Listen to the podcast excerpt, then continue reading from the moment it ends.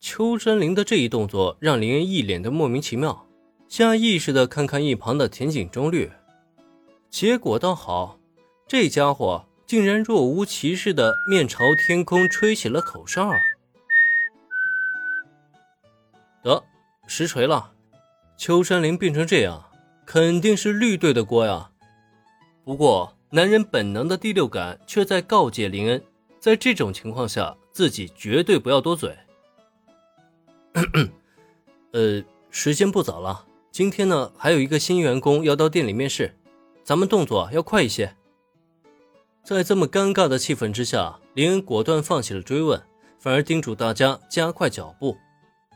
好在有他这么一缓解，本来羞愤不已的秋山林才总算缓和了过来。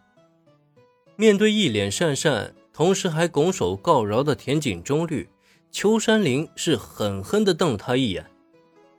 不过，再将目光转向前望，看着不远处林恩前辈的背影，少女的心中却是荡起了一丝丝的涟漪。这位林恩前辈，他真的是个很好的人呢。虽然很快融入这个小团体，这一点有些古怪，还完全不把钱当钱，但是，哎呀，秋山灵啊，秋山灵，你在胡思乱想些什么呢？一时间。秋山林的思绪变得很是纷乱，各种奇怪的念头都在他脑海中冒了出来，这让他连忙抓了抓自己那头乌黑的秀发，同时又再度瞪了青梅竹马一眼。都怪小绿，要不是他胡言乱语，我根本就不会瞎想。与此同时，被再度瞪了一眼的田井中绿却是来的莫名其妙，他承认。自己刚刚的确是条款的成分更多一些，但那只是开个玩笑而已嘛。啊，怎么还记仇了呢？要不一会儿找机会好好跟小林道个歉。米花百货店距离菠萝咖啡店只隔着一条街，即使步行过来也花费不了多少时间。等到一行人抵达目的地之后，看着刚刚经过重新装修的咖啡店。平泽唯是禁不住的发出了一声感叹：“哇哦，这里就是林恩前辈的咖啡店吗？好漂亮啊！”这个呆萌的妹子啊，现在是完全被咖啡店吸引了。可与她不同的却是，剩下的三个女孩却明显感觉到了周围的情况好像不太对。这周围的路人，呃，是不是有点太多了些？就在田井中律环顾四周，并且下意识开口之际，还没等有人回答他呢，只见周围呼啦一声围上来至少七八个人。店长先生，你可算回来了！快开店吧，店长先生，我都已经等不及了。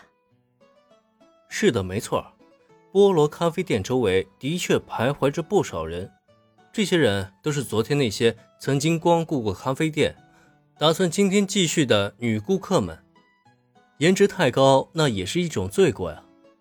想到这里，林恩就禁不住的长叹了一口气：“唉，非常抱歉啊，各位客人，现在还没到正式营业的时间呢，请允许我们啊先进店准备一下，还请大家稍安勿躁，耐心等待一下。”面对周围急不可耐的女顾客们，林恩唯一能做的就是尽量安抚他们的情绪。说来也奇怪，如果换成另外一个人的话，即使是耐心的解释，也很容易引起客人的不满。可来到林恩这里啊，再看看那些女顾客们。好的，好的，店长先生，你慢慢准备，我们不急。眼看着整齐有序排成一条队伍的女顾客们，林恩站在原地沉默了半晌。